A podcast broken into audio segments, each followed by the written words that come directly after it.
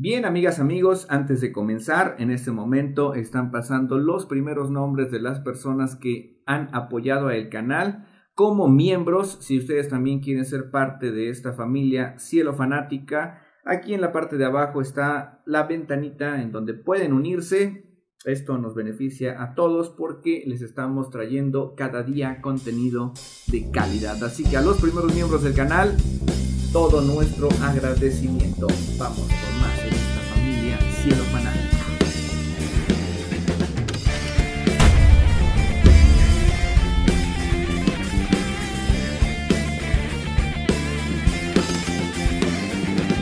¿Qué tal amigos? ¿Cómo están? Bienvenidos una vez más a este su canal. Yo soy Rodo y esto es Cielo Fanáticos Podcast en su episodio número 9.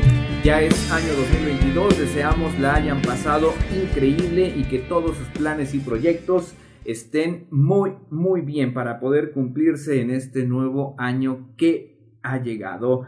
El episodio número 9 tiene como, como sí, invitado estelar a una persona que admiramos bastante. Déjenme decirles que está con nosotros la familia Cielofan casi completa, solamente nos falta Isaac a la distancia.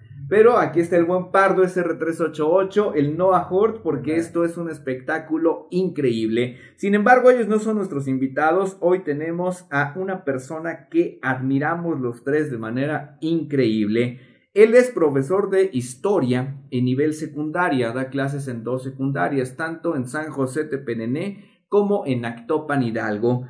Él es cronista oficial de Actopan desde el 16 de abril del 2011, ya casi 10 años, no, más bien, ya casi 11 años. Eh, es presidente de cronistas en el estado de Hidalgo desde el 2013. Fue conductor del noticiero local de Actopan por 19 años consecutivos en el programa La Voz del Mezquital y Actopan Informativo. Una persona a la que admiramos bastante, gran difusor de, de la cultura del Valle del Mezquital, promotor cultural y divulgador histórico, un amante de la historia, así como nosotros. Así que con este video también anunciamos que pronto les traemos la nueva sección del canal, Fanáticos de la Historia, en la que probablemente también nuestro invitado de hoy estará ayudándonos. Demos la bienvenida, como ustedes ya lo saben, al profesor Sergio Chávez Álvarez. Maestro, gracias por estar aquí. Al contrario, Rodo, te agradezco muchísimo la invitación que haces a un servidor para poder compartir este momento mucho, muy especial con pues las personas que te siguen diariamente por este trabajo tan importante que realizan y sobre todo por la riqueza del contenido de los programas que vienen presentando. Vas iniciando y sin embargo sé que van a tener muchísimo éxito porque el éxito es una constante en la vida de cada uno de ustedes. Gracias por darme esa oportunidad de estar con ustedes. Al contrario, los que estamos agradecidos somos nosotros porque estamos aprendiendo bastante. En cada charla, en cada plática, en cada conversación nos nutrimos de muchos datos, de cosmovisiones distintas a la nuestra, de maneras de pensar que nos ayudan a crecer como individuos, como estudiantes también, porque eh, eh, Noé y yo estamos estudiando historia. Pardo está estudiando español, pero no queremos dejar de prepararnos en ningún momento Usted nos ha dado ese ejemplo y queremos seguir las buenas cosas que, personas como usted nos dejan. El tema de hoy es eh, la historia de Actopan, pero vamos a abarcar muchos otros temas porque teniéndolo aquí queremos aprovecharlo al máximo, de eso se trata. Entonces me encantaría saber cómo, cómo transcurrió el principio de su vida, porque hoy lo que somos es parte de nuestra formación, tanto el constructo social, la formación que tuvimos como familia. ¿En, qué ambiente se desenvolvió en su niñez, maestro? Háblenos un poquito de eso. Mira, este, pues tengo el privilegio de haber nacido en Actopan, Hidalgo. Este, mis padres Ciro Chávez Labra, mi mamá Evelia Álvarez Jiménez. Mi papá, pues, este, estuvo involucrado en la cuestión de la docencia y bueno, es una de las cuestiones que me inspiró precisamente a ingresar a esta, que es una de las más nobles profesiones que pueden existir, como lo es el magisterio. Sobre todo porque tenemos la oportunidad de convivir con lo más valioso que puede existir, seres humanos. Y bueno, este, ¿por qué se me da ese gusto? ¿Por qué se me da esa pasión por la historia? Porque, pues, en el, tú lo hablabas hace un momento, en el seno familiar, a veces te encontrabas algún documento, te encontrabas alguna fotografía. Yo recuerdo mucho cuando mi abuela este, paterna agarra y me enseña una fotografía y me dice, mira, era el general Marcial Cavazos, que estaba después de que había sido asesinado, un personaje de la revolución. Y la verdad me impactó muchísimo ver el cuerpo y cómo había quedado de tantísimo balazo que le habían dado. Y en ese momento empiezan a surgir muchas dudas, muchas interrogantes, y donde tú quieres saber más, porque con tus abuelitos aprendes muchísimo.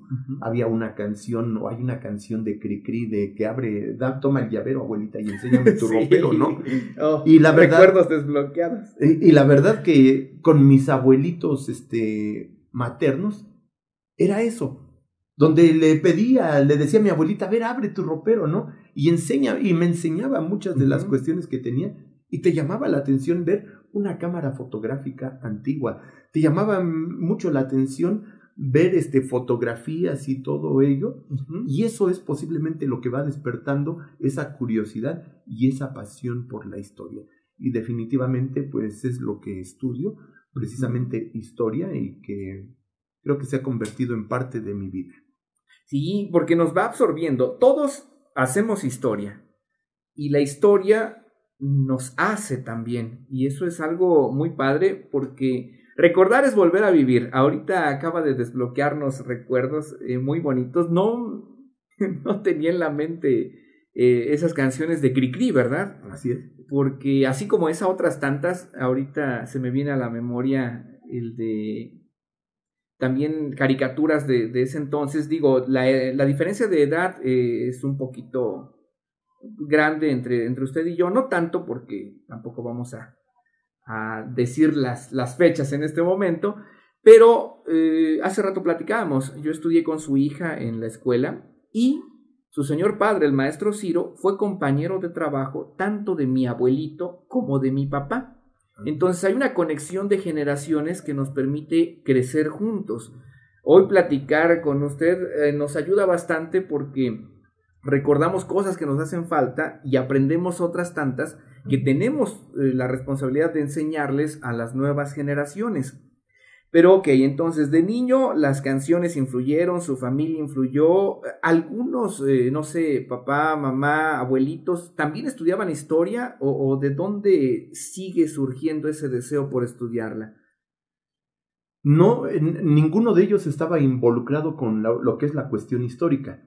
Sin embargo, pues a veces la convivencia con ellos, las vivencias que ellos te narraban, que te platicaban de lo que había sucedido, eh, por decir, mi abuelo había nacido en el año de 1907, y bueno, te platicaba cosas ya no de la revolución, porque en la revolución él tenía tres años, pero sí te platicaba de la posrevolución, te, te, platicaba cosas de la crisis de 1929, te platicaba cómo era la situación cuando se dio lo que es la Segunda Guerra Mundial, o que había conocido... Y cómo afectó a México.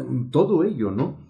Y, y sobre todo, que a mí me tocó todavía cuando pues era una sola televisión en la casa era una televisión de blanco y negro y de bulbos, ¿no? Que la prendías y hasta que, hasta que se calentaban ya la, podías ver, ¿no?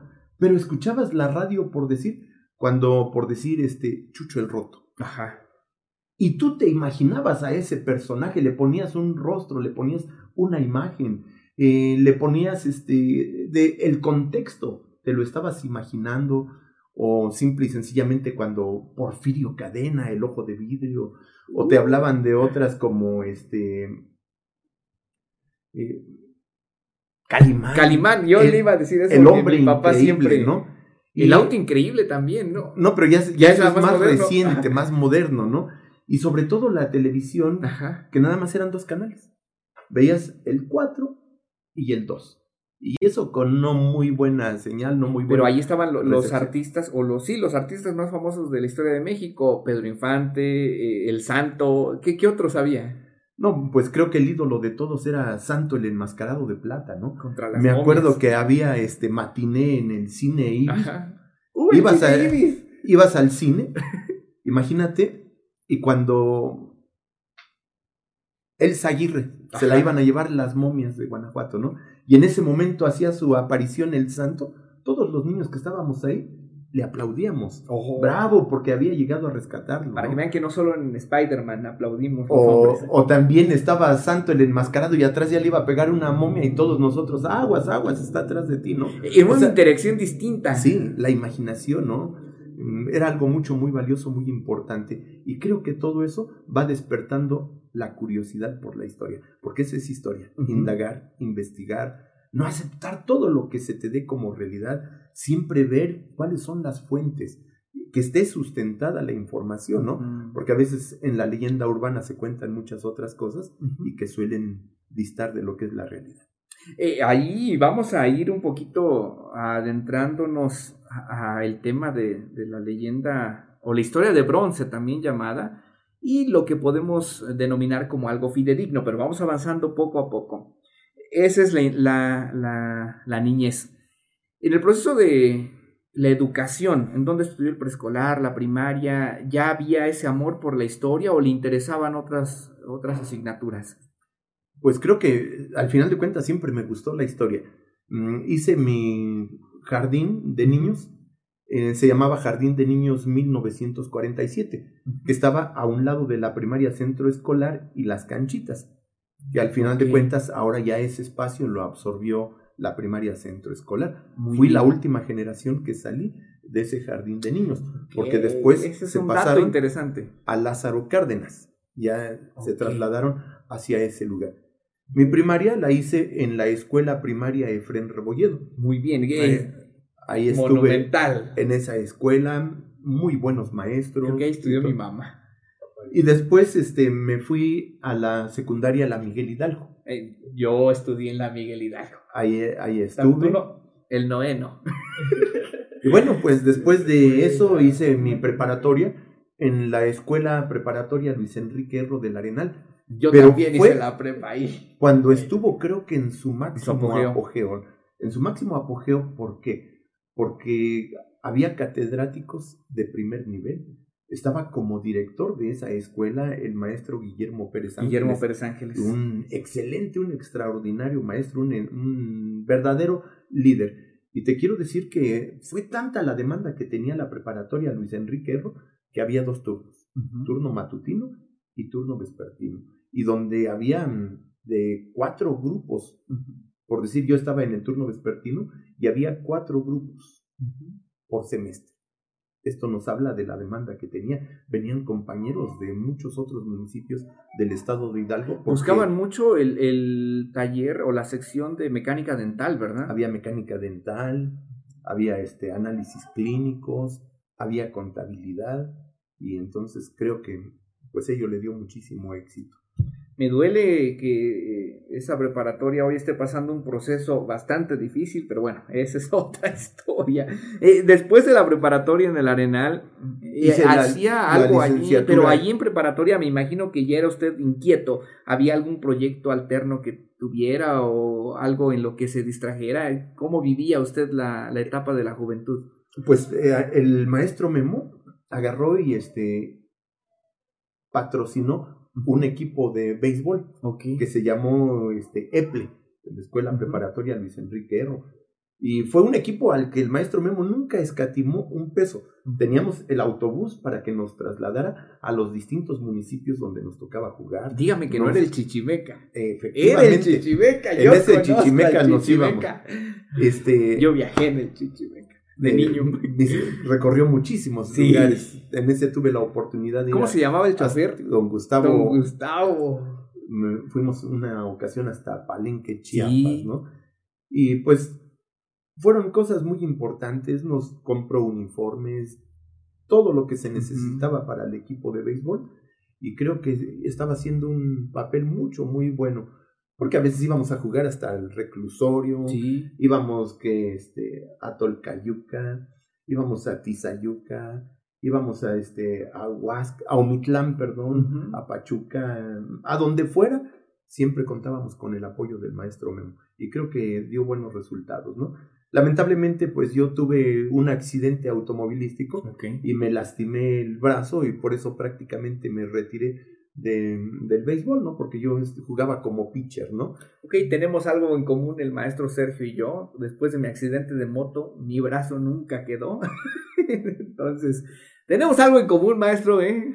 Y ya, ya dije, me tuve que retirar, ¿no? Y, creo que fue una experiencia muy bonita. Ya después me, de- me dedicaba a jugar este, pues, tenis.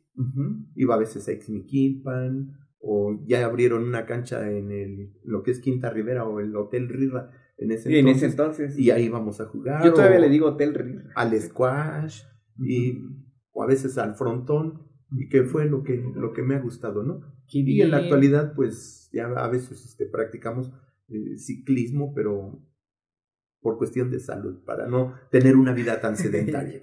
También hacemos ciclismo. Antes de avanzar a la universidad, acuérdense que vamos a llegar a la historia de Actopan, no se nos desesperen. Pero eh, me encantaría preguntarle algo. Muchas veces eh, creen que los que a las personas que nos gusta la historia y no no no nada más a los de historia, también les pasa a los que estudian matemáticas. Ay, es que son los más matados, los más aburridos, se la pasan leyendo. El Noé creo que sí un poquito. El Pardo estudia español, entonces se salva un poco. Y yo no, yo soy un desgorre, todos mis compañeros, su hija se lo puede decir, en la secundaria siempre he sido muy movido, muy activo, no me gusta quedarme quieto, pero muchas veces a los lectores o a los estudiantes de historia los catalogan en el plano de son aburridos, son cerrados, siempre están leyendo todo el tiempo. ¿Usted era así o, era activo en la escuela, maestro? ¿Cómo, cómo era? Yo creo que cuando estuve en lo que es primaria, secundaria y prepa, fui, este, era yo, este, creo que de los tranquilos. Ajá. Imagínate, salía yo de las... eh, recuerdo cómo me dijeron mis papás que cuando una persona sale de su casa con la corbata, tienes que regresar a tu casa con la corbata bien puesta. Sí, Y yo me iba a la secundaria me falta la corbata. y no me quitaba la corbata.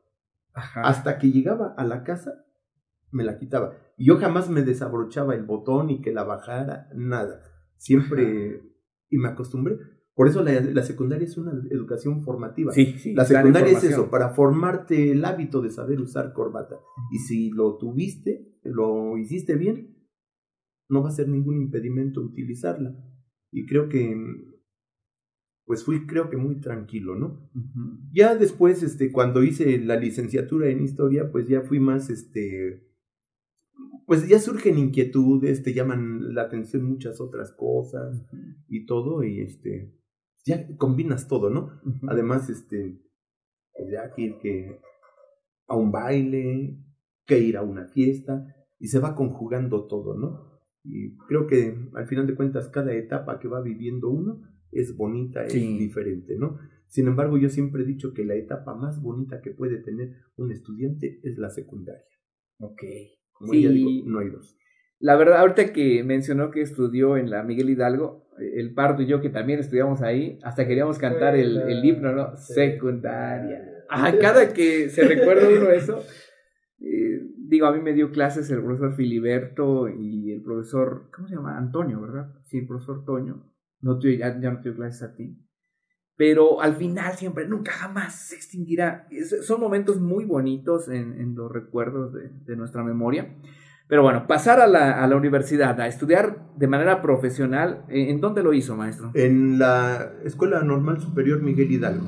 Ok. Ahí estudié la licenciatura en historia y bueno, te quiero decir que fue una experiencia muy grata, una experiencia mucho, muy bonita, Ujú. por una simple y sencilla razón. Muy bien. Mm, Recuerdo cómo teníamos a un arqueólogo, el que Ah, nos daba la materia de arqueología, y por decir, él era el tenía a su cargo una zona arqueológica que estaba excavando. Así está chido, ¿no? Que te dé Y- clases a alguien que, que Nosotros veras. entrábamos a las 3 de la tarde a clases. Ajá. Entrábamos a las 3 y él nos decía, los espero a las 10 de la mañana en la excavación. Uh. Llegábamos y te ponía a trabajar. A ver, tú te asignaba responsabilidades y te iba diciendo cómo se tenía que hacer. Su clase era de 3, por decir, de 3 a 5, dos horas. Esas dos horas aún las trabajábamos en la zona arqueológica. ¿Y qué va a suceder? Pues simple y sencillamente después no les gustó a las autoridades educativas, porque a veces ya no nos agarrábamos dos horas de la clase, sino a veces más, porque, y pues lamentablemente pues ya no los cambiaron, y bueno, pues creo que fue algo que me, me generó mucha pasión la arqueología. Yo dije, si no hubiese estudiado historia, creo que la arqueología hubiera sido algo que me hubiera fascinado también estudiar. Sí. Que van de la mano, pero sí, sí, eso el hecho de que estés ahí excavando y viendo qué encuentras, porque un arqueólogo es un cirujano de la tierra, ¿no? Y la verdad fue muy bonito eso. Eh, eh, me interesa algo, y, sin salirnos tanto del tema, ¿qué opina de estas eh, irregularidades educativas que terminan siendo algo regular y beneficioso para, para los estudiantes? ¿Por qué lo digo? Como docentes a veces llegamos a ser ligeramente cuadrados y en ocasiones dicen que el maestro que está de nuevo ingreso se arriesga a experimentar nuevas cosas y que a diferencia del maestro que ya lleva mucho tiempo de experiencia sigue haciendo lo mismo. El arqueólogo que le dio clases estaba revolucionando la educación en su momento pero hay personas, hasta dentro del sistema educativo, que ven eso como un riesgo que puede afectar a los alumnos. ¿Qué, qué opina de esto? Eh, ¿Tenemos la capacidad de arriesgarnos todo el tiempo o hay que ser maestros que se van cuadrando poco a poco? Yo creo que, que es muy bueno innovar, lo que tú dices del joven. Yo recuerdo que mm, en ese entonces, en secundarias generales, se implementaron clubes. Y entonces a cada uno nos pidieron hacer un club. Y yo dije, voy a hacer el club de arqueología, inspirado en el arqueólogo, ¿no? Y me dicen, es que ¿quién se va a meter a tu club de arqueología? A mí no vas a tener de teatro. alumnos. No vas a tener alumnos. Y resulta que fue el club que más tuvo alumnos. ¿Y qué los ponía a hacer? Como en la escuela, si algo sobraba era terreno, agarraba y les pedía, ¿sabes qué? tráiganse tepalcates. No, y tú era una escuela donde había sido panteón. Imagínate. había ganas de escarbar. Los hacía que llevaran a los alumnos este, tepalcates, cuestiones de cerámica y todo, ¿no? Y tú te vas y entierra allá lo que tienes. Cubres bien tu terreno, lo nivelas y todo. Y estos, por otro lado, cada quien separados porque estaban por equipos. Ya después empezamos a ver algunas cuestiones de la arqueología, las técnicas de excavación y todo y después tú te toca trabajar en lo que enterró ese equipo. Y ahí poniendo sus hilos para armar la retícula con la brújula para orientar y todo, y excavar. Y tu tarea es no romper nada. Nada de que lo saques y que no, ya se rompió, le pues es como si al cirujano se le muriera a su paciente, ¿no? Sí, un cirujano de la y, y la verdad que, que tuvo mucho éxito ese club con los muchachos emocionados de, y, cuando iban encontrando, como si fuera real, ¿no? Sí. Eso creo que les dio como que un sentido de pertenencia, un sentido de identidad al amor hacia lo que es nuestra historia. Y es que a veces no es la asignatura o la materia en sí, sino eh, el docente que le está llevando. Ahorita que hablaba del club, yo recuerdo cuando entré a trabajar y vi cómo los alumnos se peleaban por estar en el taller de mi papá, que era la carpintería, y yo decía, bueno, la carpintería, ¿por qué les interesa tanto? Pero yo veía pues, por la pasión con la que mi papá lo hacía, entonces les compartí esa pasión. Lo mismo pasa aquí. Lógicamente, si quienes nos estén viendo o escuchando en cualquier medio eh, de las redes, pues podrán recordar, a ver, ¿qué asignatura es la que más recordamos? No necesariamente sea la más o la menos importante la recordamos a veces porque el docente de ese momento o de ese entonces lo hacía bien. A mí me, me dio clases eh, el profesor aquí en la, en la secundaria de Miguel Hidalgo. Un mes nada más, no recuerdo su nombre, Víctor. Recuerdo su apodo, pero no sería pertinente decirlo. Pero me acuerdo que decía, y Plutarco Elías, calles, cállese la boca, le dijo. Y era muy bonito ver esas clases de historia. Pero después se jubiló y nos lo quitaron. Y a mí me dolió porque después la docente de historia, que tampoco diré su nombre, lamentablemente no nos enseñó nada. Y a mí me dolió porque mi familia, pues estudia, tengo un tío que es docente de historia y siempre me encantó escucharlo, ver lo que estaba aprendiendo. En ese entonces él estudiaba la normal y duele, duele que, que no tengamos docentes apasionados, pero creo firmemente que la pasión del docente incita a que el alumno también sea apasionado. ¿Cómo ve, maestro? Así es, este, por decir, pues también me tocaron maestros de historia que agarraban y te decían, a ver, este, me van a copiar de la página 125 a la 130. O sea, decías, esto es una clase de historia, que transcribas lo que es lo del libro a tu libreta. Y cuando eh. pues no te daban una explicación, no, pues, te entraban, no te hacían ingresar a ese maravilloso mundo de la imaginación. Y pues empiezan a surgir vicios, ¿no? Sí. Donde ya te, mm, estás integrado por equipo y ya te pones a echar relajo con los de, y ya cuando te decían se pierde el interés. Sí. A ver, lee lo que escribiste a veces ya arrancabas la hoja del libro y la ponías en tu libreta y ya le leías y todo. Vaya, dato perturbador. Porque pues ya sabes que sí, es, somos siempre nos ingeniamos para todo. Por eso a mí me han calificado como un docente muy estricto, porque yo era bien mañoso en la escuela, entonces en lo que mis alumnos van yo ya fui y vine. Y creo que en eso todos nos podemos entender. Y qué mal quienes estén desaprovechando el espacio que tengan frente a, un, a frente a sus alumnos, porque es un espacio privilegiado, es una responsabilidad muy fuerte, pero muy bonita. ¿En dónde comienza a dar clases de historia, maestro? Pues yo empecé y he trabajado toda mi vida en la escuela secundaria de San José Tepeyac. Ahí siempre. La Alfonso Cravioto. Ok, eso no lo sabía. Me han ofrecido, me tuve algunas oportunidades de llegar a otras escuelas al mismo a Topan Hidalgo. Ajá. Y decidí quedarme la gente de ese lugar, su forma de ser y todo, como que pues dije, aquí me quedo. Sí, mi papá igual está bien contento. Inclusive tuve la oportunidad de estar ya al frente de la subdirección y dije, no, me regreso a dar clases. Eso es vocación. ya, ya estaba todo, ya tenía mi cargo la subdirección y todo. Y sí dije, no, mi lugar es junto a mis alumnos. Sí. Y ahí estoy. ¿Piensa jubilarse pronto? ¿O qué, qué opina de ese proceso? Aún no, ya puedo hacerlo porque tengo ya los, los años que se, solicitan y todo, pero aún no lo he pensado. Mm, posiblemente después por otros proyectos que tengo en mente y todo, pero ya lo veremos. Y es cuestión de madurar y analizar bien todo. Ok, ok. En el capítulo que sigue estaremos hablando con un escritor que ha hablado del proceso de jubilación. Entonces, espérenlo a la próxima semana. Ya está listo el capítulo. Entonces, vamos a hablar de, docentes, del proceso educativo y de la jubilación.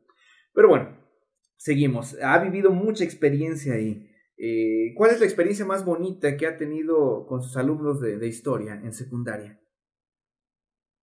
Pues yo creo que experiencias son de que les diste su clase y que te los encuentras a través de algún tiempo y que te reconozcan, que te digan, me gustó, yo me acuerdo de esto. O simple y sencillamente están en otros niveles y van y te buscan. Oiga, es que mire, me dejaron esto y yo recuerdo que usted y todo. O sea, te siguen tomando en cuenta, te siguen pidiendo este, orientación y todo, y pues lo hago con mucho gusto. Creo que la educación debe de ser humana. Eh, por eso en uno de los pergaminos que tengo en el salón, en la pared de museo. Porque antes del profe Chido estuvo el profe Sergio, que su salón es como si llegaras a, a un museo. Ahí están los pergaminos. Y está eh, un códice y todo, ¿no? Pero en uno de esos pergaminos dice, esta aula está dedicada a todos los que se luchan por comprender el devenir del hombre para hacerlo plenamente humano. O sea, siempre hay que saber de dónde venimos y todo, pero para ser humanos. Cuando seamos humanos, creo que todo va a cambiar. Sí, y creo que ese caminar o ese proceso va más allá de una preparación, un título, la escuela. Eh, yo veo el ejemplo de usted que sigue estudiando historia. Yo estudié arte primero, ahora estoy estudiando historia. Y no quiero dejar de estudiar nunca en la vida. Lo que el Creador me permita estar en este plano existencial, yo quiero seguir aprendiendo cosas nuevas, aprendiendo de personas. Y ese es parte del camino que tenemos todos en la vida, en nuestro transitar.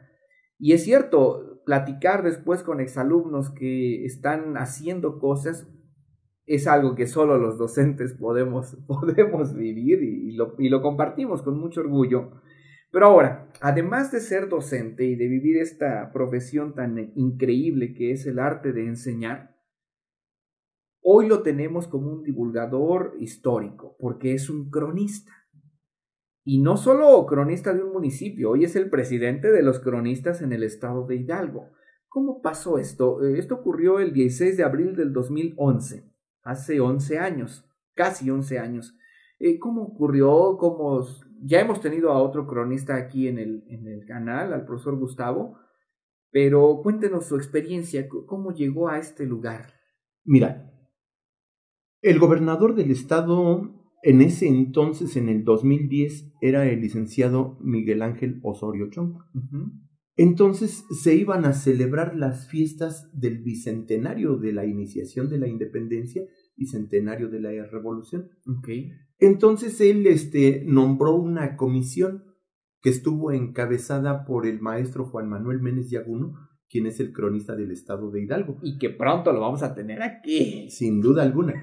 Y agarra el, el maestro Méndez Yaguno, empieza, es un hombre de mucha trayectoria, fue rector de la Universidad Autónoma del Estado de Hidalgo, mm, fue este, presidente del Tribunal Superior de Justicia, y bueno, simple y sencillamente ha publicado más de 60 libros y todo. Y él es el encargado de visitar a los presidentes municipales de los 84 municipios para pedirles que nombraran a un cronista. Y el Consejo Hidalguense de la Crónica mm, se le va a tomar protesta, va a quedar constituido el 13 de septiembre de 2010. Okay. Actopan no, no, no nombró En ese momento no lo en nombró. En ese momento. Entonces, este, después, pues el licenciado este, Jaime Galindo era presidente municipal de Actopan y me manda a llamar para decirme que había sido postulado como cronista del municipio de Actopan, porque tienes que ser nombrado cronista a través de un decreto de asamblea de presidente municipal y todo. Entonces, pues como que no me la creía, no me la esperaba. Había muchas otras personas que deseaban, que aspiraban a ser cronistas, algunos hasta lo solicitaron y todo. Y pues yo la verdad nunca tuve un acercamiento con las autoridades ni nada. Llegó. Nunca lo solicité ni nada. Y cuando me avisan, pues no me lo creía, ¿verdad? Y te digo, ese, ese 16 de abril de 2011, pues fue cuando se me entrega mi nombramiento. Y a partir de este momento, pues dices, ¿qué voy a hacer, no? Ya me empiezo, me integro con los integrantes del Consejo Hidalguense de la Crónica, empiezo a trabajar con ellos y se lleva a cabo un Congreso Nacional en Texcoco. Ok. Y cuando voy a ese congreso, pues ahí con mi participación y todo, a través de la Asociación Nacional de Cronistas y Ciudades Mexicanas, me entregaron una carta a Coatzacoalcos, que es donde me reconocen como cronista eh, por parte de la NAXIM, o sea, a nivel nacional. Eh, ahí trabajé con una ponencia que se llamó Un Actopense este, en la Escuela Nacional Preparatoria. Ok. Y bueno, después este, empezamos a trabajar, hicimos algunas otras cosas, íbamos a todas las actividades que realizaba el Consejo Hidalguense de la Crónica.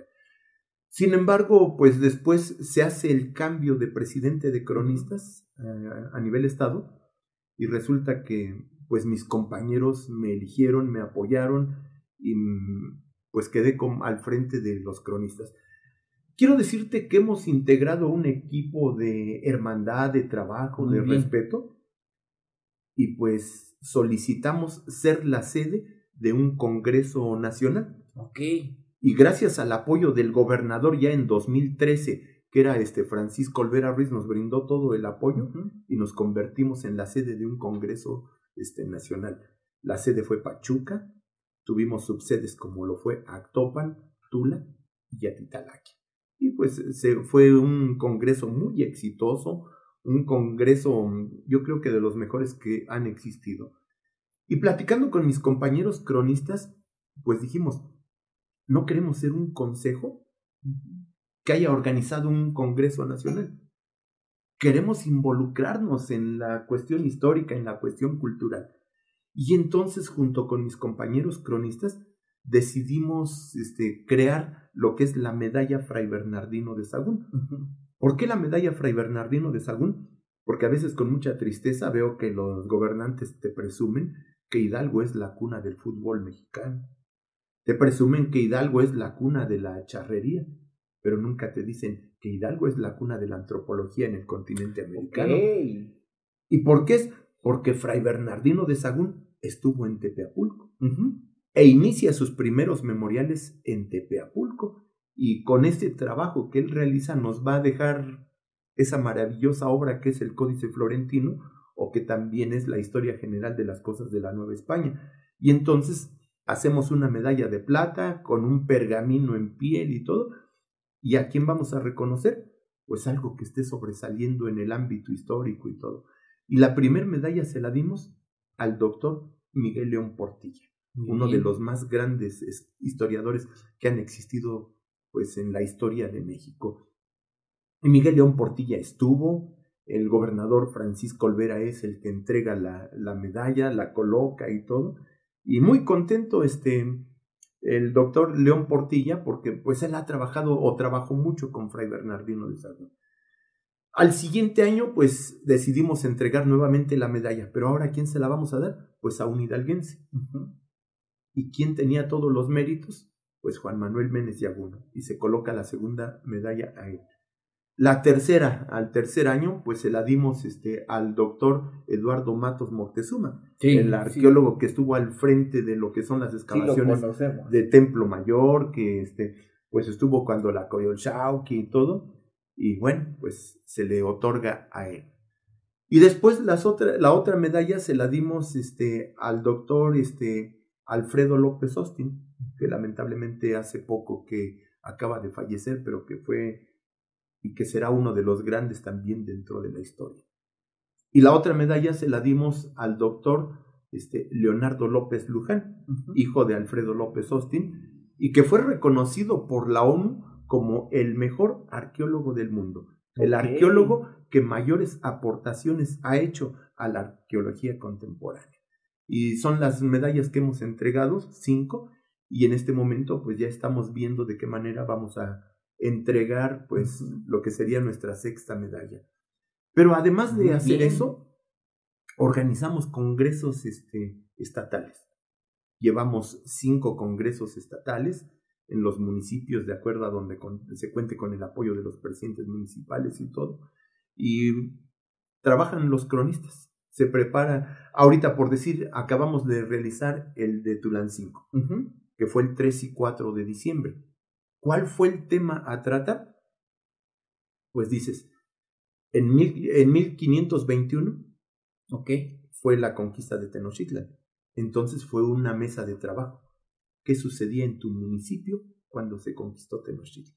Así es, sí, porque a veces nos preocupamos únicamente por lo que pasa de manera centralizada, pero hay que descentralizar los procesos históricos. Sí, por la segunda mesa de trabajo fue en 1821 se realizó la consumación de la independencia. ¿Qué sucedió cuando se consumó la independencia en tu municipio? ¿Qué estaba pasando? Y la tercera mesa de trabajo fue, en 1921 se crea la Secretaría de Educación Pública. Bueno, ¿qué sucedió en tu municipio cuando o cómo repercutió lo que es la creación de la Secretaría de Educación Pública? El presidente municipal de Tulancingo, Jorge Márquez Alvarado, nos brindó todas las facilidades. Eh, no, es más, pues publicó o, se están publicando las memorias del Congreso, que son los trabajos que presentaron cada uno de los cronistas. La premiación se va a dar a conocer el 16 de enero, ah, muy que bien, es cuando es la creación del Estado de Hidalgo, y lo vamos a hacer en Tulancingo, y ese día se van a entregar las memorias de lo que es el Congreso. Entonces son algunas de las actividades que se realizan. Pero por decir, recuerdo, en 2017 se cumplieron 100 años de la promulgación de la Constitución. Entonces con los cronistas recorríamos los distintos municipios para hablar sobre el impacto de la Constitución.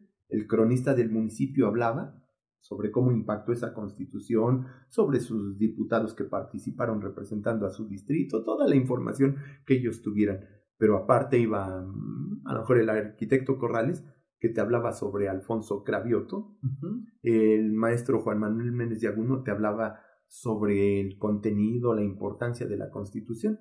Y así recorríamos municipios y vamos a los lugares que nos inviten para trabajar en ello. Entonces es algo de lo que se hace dentro de lo que es el Consejo Hidalguense de la Crónica. Un gran equipo, mm, se van a presentaciones de libros. Ahorita nosotros vamos a publicar aparte un libro. Eh, mira, hay un diputado, Marco Antonio Mendoza Bustamante. Muy bien. Que además es nombrado cronista de ah, Guapalcalco. no lo sabía. Oh, Guapalcalco. ahí en Tulancingo. Y hay vestigios arqueológicos. Así es. Y él como diputado dice, a ver, para premiación de este Congreso de Tulancingo, yo les regalo 50 mil pesos. En la convocatoria nosotros no mencionamos que había premiación de dinero en efectivo ni nada. Entonces con nuestros compañeros cronistas dijeron, como no se publicó, puede haber problemas al repartir el dinero y todo. Entonces la mayoría de los cronistas optó porque mejor esos 50 mil pesos los vamos a utilizar para publicar un libro. donde se va a elegir una temática y cada cronista va a presentar su trabajo, se integra al libro y saldrá ese libro también de los cronistas, como en alguno otro que ya hicimos de la Fundación de Ciudades Mexicanas, donde ahí publicamos, cada uno de nosotros habló sobre la fundación de su municipio, ¿no? Y bueno, pues son algunas de las cosas que se realizan dentro de lo que es el Consejo Italiense de la Crónica. Perfecto, por si ustedes eh, habían escuchado o tal vez no, que hay un cronista en su municipio en donde nos estén viendo y si no lo hay porque este canal llega a todo el mundo, eh, pues es una buena idea para que también puedan hacer promoción histórica en, lo, en donde quiera que ustedes estén. Sin embargo, si son del estado de Hidalgo y han escuchado que hay un cronista en su municipio, acérquense a él, si tienen material, apóyenlo, si quieren conocer algo, pues platiquen con el cronista de su municipio. Hay que empoderar a esta, esta figura porque es importante. No crean que nada más es un nombramiento ahí, a la se va, están haciendo bastantes cosas los cronistas. Y vamos a caer en lo más interesante que todas y todos esperan. Precisamente en este trabajo que se va a publicar eh, en el libro de todos los cronistas, se va a hablar de la fundación de los, de los municipios aquí del estado de Hidalgo. Algo que nos trae a esta entrevista es hablar de la historia de Actopan. Actopan es uno de los municipios más grandes del estado de Hidalgo. Y no me da miedo decirlo, es uno de los municipios más importantes de toda la República Mexicana por todo lo que ha ocurrido aquí tanto antes y después de la llegada de los españoles. A mí me gusta llamarle encuentro entre dos mundos.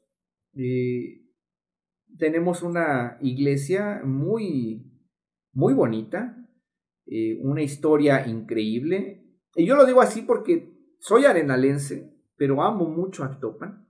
Ahorita que mencionaba el proceso en el que usted fue cronista por primera vez, al mismo tiempo eh, se me daba la oportunidad de ser docente de teatro en el Museo y Centro Cultural Bicentenario aquí en Actopan. Ahí estuve como seis años trabajando y tengo un apego por Actopan increíble, pero me falta conocer la historia de Actopan. Yo no soy actopense. Sin embargo, me preocupa que muchos de aquí de Actopan, hay quienes sí conocen su historia, pero hay quienes no.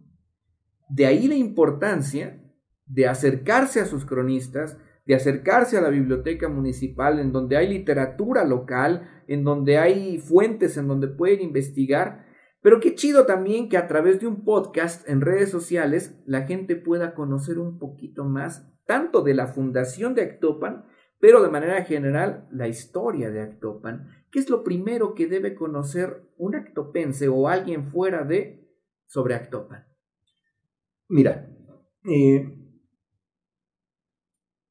A veces la gente viene, visita Actopan y piensan que lo único que tenemos que podemos mostrar es nuestro convento o nuestro ex monasterio.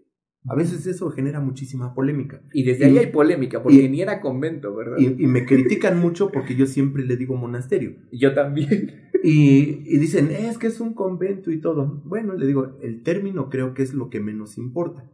Lo que importa es su grandeza. ¿Por qué le llamo yo monasterio? Simplemente hay un... Los que vivieron, los que construyeron el convento, los que vivieron ahí, los frailes, hay documentos donde te dice, por decir, el 26 de abril de 1571 se lleva a cabo un capítulo provincial en el monasterio de Actopan, donde es electo como prior de la orden agustina Fray Alonso de la Veracruz. Okay. O sea, y encuentras muchos documentos y te hablan monasterio, monasterio, monasterio. Hasta el aspecto arquitectónico del interior. Y al final de cuentas, bueno, también algunos le llegan a llamar convento, ¿no? Ahí en el archivo del Poder Judicial, este Fray Martín de Acevedo va y hace, pues, de una cofradía, y también vienen los frailes del monasterio de Atopan, acuden y todo, y, pero es cuestión de, de términos, ¿no? Pero la, la, historia de Actopan, por decir, tiene pinturas rupestres. Sí y que la gente lo debe de conocer. Que, la, que las autoridades se preocupen y se ocupen de hacer un corredor turístico donde le digas a la gente, bueno, te invitamos a que visites las pinturas rupestres. Después de que conozca la gente las pinturas rupestres, está una zona arqueológica que está en La Peña, que se llama Tetitlán o Tenantitlán, y que ya es una propiedad privada pero que se hizo el rescate de 400 piezas arqueológicas y que las tiene bajo custodia la comunidad de La Peña. Y yo, yo siempre he dicho, eso requiere de un espacio. Sí. O sea, poner un museo donde la gente vaya y visite ahora la cuestión arqueológica, que visiten lo que es el convento, pero que sea un, un convento posible. Había un proyecto de hacerlo interactivo. Okay. ¿Interactivo a qué me refiero? que tú entrabas a una parte y donde te ibas a encontrar a frailes realizando las actividades propias de lo que realizaban en esa época. Después se da la secularización del convento el 16 de noviembre de 1750 y da una, se da un abandono y hay saqueo y que entraras a otra área y que hubiera saqueadores. Fue cuartel militar, pues que entres a un espacio. Hay balazos, ¿verdad? Marcados. Y, que vean que fue cuartel, que fue escuela, que fue hospital, o sea, para que la gente conozca más de ello. Entonces, este, tú hace un momento lo decías, Actopan tiene historia en todas las etapas que tú quieras.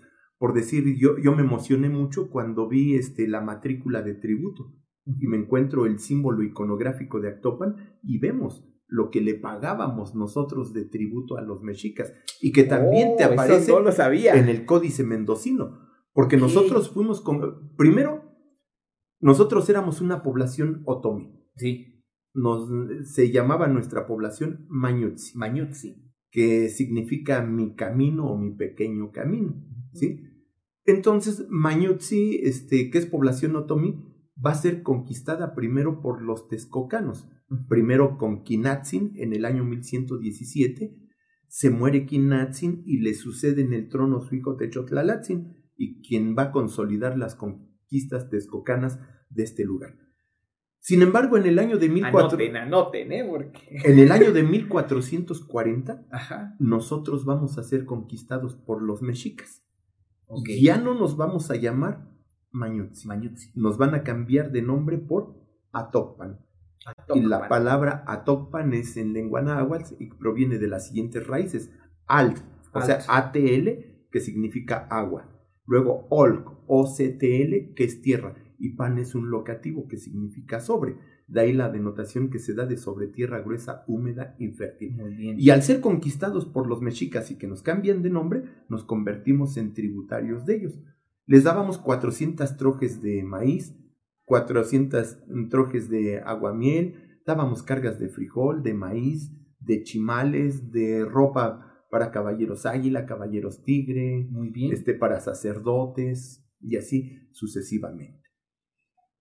Y te quiero decir que, pues ahí ya estamos este, sometidos por los mexicas. Hace un rato te dije.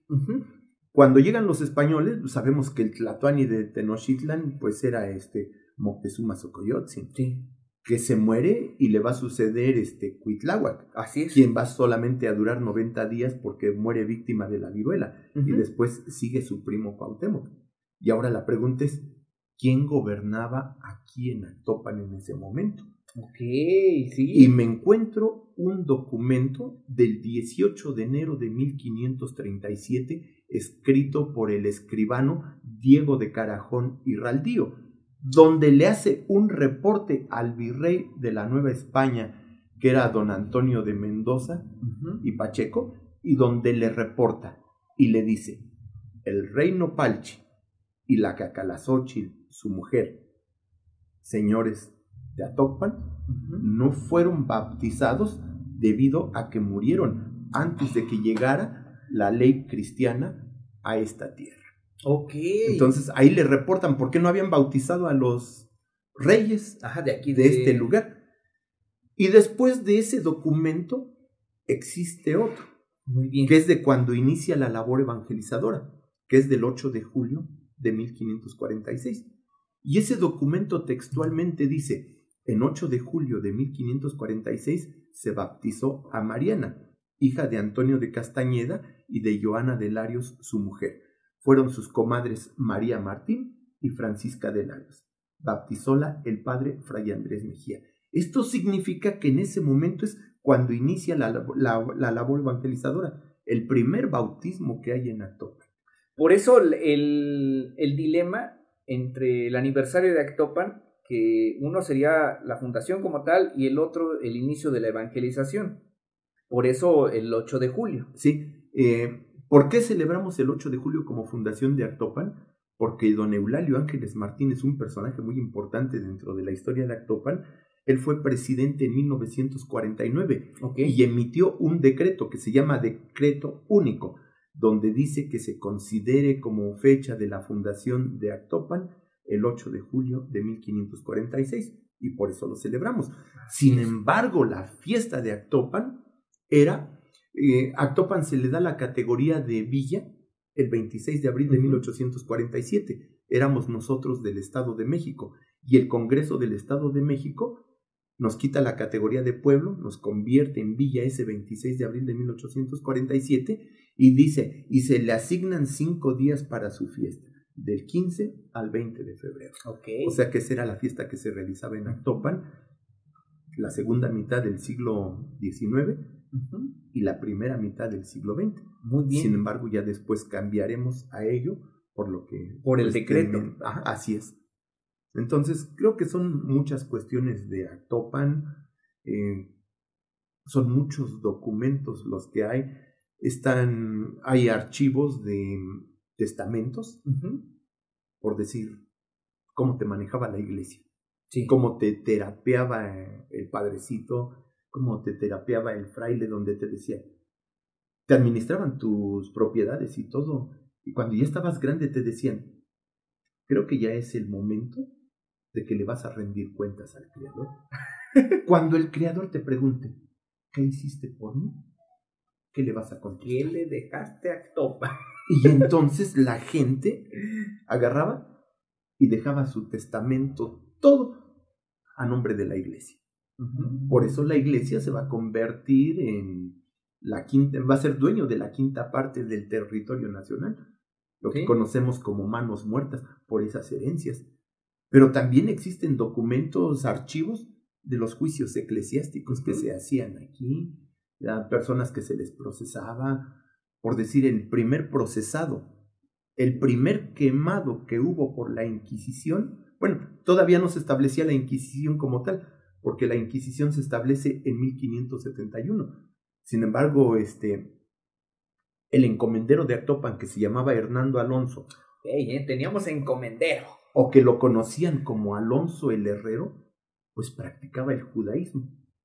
Y entonces él, por decir, cuando su esposa estaba en su periodo de menstruación, no le permitía ir a la iglesia por cuestiones de lo que es el judaísmo. Tú no puedes ir a la iglesia. Bautizó a uno de sus hijos porque lo tenía que hacer. Y cuando lo hace, después agarró, dicen, y le echó vino en donde le habían echado el agua bendita. Y acuérdate que estaba la familia de Dios, los amigos de la iglesia, donde el sacerdote en su sermón decía, si alguno de ustedes sabe que alguien esté haciendo cosas contrarias a lo que es la fe cristiana, denúncielo. Porque si no, usted se está, Facebook se está convirtiendo usted en su cómplice. Y entonces. tanto pues, peca como el que mata la vaca, como el que agarra la pata. Y lo denuncian. Y se lo, y, lo van a, denunciar, lo, lo, van a procesar en Santo Domingo. Será el primer quemado oh. en territorio, bueno, lo que era ya en ese entonces la Nueva España. Será el encomendero de aquí, Hernando Alonso o Alonso el Herrero, que fue un personaje que ayudó a Hernán Cortés a construir los bergantines para pues conquistar a la gran Tenochtitlan y todo. Era un personaje que se dedicaba a la cría de cerdos y que se va a convertir en el proveedor más importante de carne de cerdo en la Ciudad de México y todo, ¿no? Entonces, así como eso, hay muchas cuestiones que te sorprenden, que te llaman la atención sobre lo que es acto. Muy bien, ah, muchos datos los desconocía en su totalidad. Estoy anotando bastantes cosas porque me interesa. Claro, después voy a estar escuchando esta entrevista, pero a mí me gusta anotar al momento. Me ha servido esa estrategia y se las comparto si alguno de ustedes también quiere hacerla. Anoten al momento, ayuda muchísimo. Algo que le interesa a la gente de Actopan y a todas y todos quienes vienen a visitar, porque hay bastante turista. Actualmente acabo de ir antier a preguntar si ya estaba abierto el ex monasterio o convento, como, como gusten llamarle, y ya, ya lo tienen abierto. Qué padre para que la gente pueda conocerlo, que aprovechen este video para hacer promoción también turística a ese lugar, o aprovechemos, porque es muy bonito. Sin embargo, otra de las cosas que les interesa a las personas es saber acerca de las leyendas y la gastronomía. Vamos a hablar un poquito. ¿Hay alguna leyenda importante o trascendental sobre Actopan? Pues leyendas son muchísimas, ¿no? Al final de cuentas está una de las importantes y que identifican no solamente a Actopan, sino a la región, al mismo municipio del Arenal, pues es la leyenda de los frailes, Mm, esta otra leyenda que inclusive las grabé para Radio Universidad de aquí de la Autónoma del Estado Hidalgo, que eh, hice la, la aparecida en la carretera del Huastón, otra de mm, Adiós Panchito, La Llorona, pero es la Llorona de la que supuestamente mató a sus hijos en el Hawái, ah, porque ella tenía una relación con el nieto del encomendero. Entonces, eh, pues él no la tomaba en serio. Era una mujer atractiva, era una, eh, se llamaba este Denis, que significa flor. Oh. Y entonces, este, pues cuando ella se da cuenta, su amor se había casado con una mujer, este, con una peninsular y todo. Y entonces fue tanto su coraje, tanta su frustración, su desesperación, que pues ahoga a sus hijos en el Hawái. Y después ella decide quitarse la vida. Y bueno, pues este, recuerda que a la llorona siempre se le relaciona con el agua, ¿no? Y se dice que empezaba su recorrido por lo que era el acueducto de Actopan, llegaba al salto que había un estanque, después se trasladaba hacia el Hawái, se dice que se iba hacia los aljibes del convento, después a la fuente de Mendoza y que la gente se estremecía al escuchar su, pues, su alarido de esta mujer. Y es muy importante mencionarte que, pues es leyenda, porque realmente en el Códice Florentino te vienen los ocho presagios o augurios que facilitaron la conquista de México. Y en el sexto presagio te hablan de la aparición de una mujer que lloraba por las noches. Así o sea, que Moctezuma Xocoyotzin escuchaba a la llorona. Y que después hay quienes te dicen, es que la llorona es la malinche, porque está arrepentida de haber traicionado a su gente y que hemos satanizado a la Malinche no y todo. Y no, al contrario, Ya hay ella reseña de fue Malinche. traicionada por su gente, Sí. ¿no? Que pues, al final de cuentas le dio la espalda, ¿no? Porque después de ser princesa se va a convertir en una esclava. Pero ese pudiera ser otro tema que algún día pudiéramos abordar sobre este personaje tan importante, Claro ¿no? que sí, claro Pero que son, sí. son muchas leyendas. Hay otra este, mm, leyenda, por decir, este, que es un... Es que algunos son personajes Ajá. que formaban parte de la vida cotidiana y que con torno a ellos se han hecho pues muchas leyendas, que es lo que la gente cuenta, ¿no? Y sobre todo porque en el con- convento, monasterio, pues imagínate, creo tenemos una de las joyas arquitectónicas más ricas que pueden existir. Sí, Es el que tiene la capilla abierta más grande de América Latina, el que tiene la mayor cantidad de pintura mural, una torre morisco de las más grandes. sí, porque tiene diferentes estilos arquitectónicos es. en una sola obra. Sí, entonces los arcos de la parte superior son romanos, la- los de la parte de abajo son este, arábigos. Y las cúpulas. todo, ¿no? Lo hace diferente y único. Una capilla abierta e increíble. La capilla de indios, ¿no? Así Le es. llamaban así. Sí. Estuvo tapada en algún momento. Sí, porque se vendió. Ah, Esa el 16 de noviembre de 1872 se vendió en 369 pesos y la compró Carlos Mayorga, que fue uno de los escritores importantes que hubo en esta tierra. Bueno, antes de avanzar, quiero decirles algo. Yo estoy eh, realmente sorprendido. Para mis reseñas no escribo guion, ustedes lo saben, pero hago mis bosquejos. Yo no soy de aprenderme fechas. ¿Cómo le hace para aprenderse todas las fechas exactas? O sea, que no trae nada. O sea, todo aquí en la mente. Pues yo creo que te vas familiarizando porque cuando algo te apasiona, Sí. y me apasiona todo lo que tiene que ver con Actopan. Y yo siempre, por decir, a veces, en mis ratos libres, a veces me ves en Mercado Libre y estoy buscando cosas de Actopan, fotografías, documentos y todo lo que encuentro y que Sí. esté dentro de mis posibilidades, lo compro. A veces me he encontrado fotografías, por decir que, que día una de mm, el 19 de febrero de 1939 del interior en un marquito antiguo de la época el nombre del fotógrafo, la fecha de cuando la tomó y todo. Y dijo, digo, Sergio, esto es para ti. Sí. Postales, documentos, todo lo que me llega, pues lo adquiero para, ojalá que algún día pudiera estar en un museo, pero en un museo que realmente se cuide y se respete, porque a veces tú donas, Y no sabe uno a dónde va a ahí parar. al rato quedan en museos particulares, ¿no? Como en algún municipio muy cercano de aquí, se creó un Me dolió eso. un se creó este un museo, la gente regalando escopetas, cosas que tenían. ¿Y dónde quedó la bolita? ¿Quién sabe, no? Rayos y Entonces se tendría Robin. que cuidar todo. Sí, sí, no, no, no es para dejar en las manos de cualquiera el proceso histórico. Es una responsabilidad muy grande. Es cierto que a veces la historia pues es manipulada, sin embargo es parte de la formación de los pueblos, es nuestra memoria, lo que nos permite identificarnos y sentirnos orgullosos de nuestra tierra, por consecuencia eso nos hace sentir orgullo por la vida, por nuestra familia, por nuestro trabajo, pero otra de las cosas que enorgullecen a los actopenses e hidalguenses es la gastronomía. ¿Qué onda con la gastronomía de Actopan?